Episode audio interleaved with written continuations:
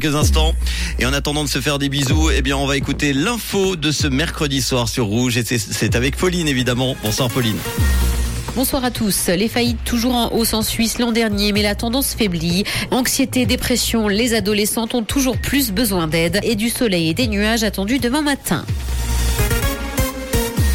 Les faillites, toujours en hausse en Suisse l'an dernier, mais la tendance faiblit. Les cantons de Vaud et de Genève enregistrent la plus forte baisse des cas annoncés. En 2022, le nombre total d'ouvertures de procédures de faillite à l'encontre de sociétés et de personnes a augmenté de plus de 6% par rapport à 2021. Si la tendance faiblit, cette évolution reste deux fois plus élevée que le taux moyen observé lors des cinq années précédant la pandémie.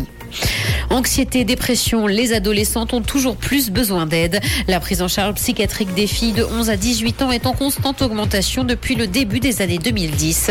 Ces soins représentent 20% des dépenses de santé chez les jeunes femmes. Chez les garçons du même âge, cette proportion est restée stable à environ 14% entre 2011 et 2021. La hausse du nombre de jeunes en consultation a été renforcée par le Covid. Trottinette électrique, la police vaudoise lance une campagne de prévention. Environ 1600 affiches jaunes et noires rappellent les consignes pour les utilisateurs de ce moyen de transport. Des actions de terrain sont organisées et des messages de prévention sont également à retrouver sur les réseaux sociaux. Pour rouler en trottinette électrique, il faut avoir au moins 14 ans si l'on détient déjà un permis de conduire M ou G. Autrement, il faut en avoir 16. La vitesse ne doit par ailleurs pas dépasser les 20 km heure. Dans l'actualité internationale, diplomatie, l'Iran prépare son retour en Arabie Saoudite. Une délégation diplomatique de la République islamique d'Iran est arrivée à Riyad et ce pour sceller le rétablissement des relations bilatérales entre les deux pays. Cette visite a été évoquée dimanche par le ministre iranien des Affaires étrangères. Les deux pays avaient rompu leurs liens en 2016 après l'attaque de missions diplomatiques saoudiennes à Téhéran par des manifestants de la République islamique suite à l'exécution par Riyad d'un important religieux chiite. Android va faire le ménage dans les applications inutilisées.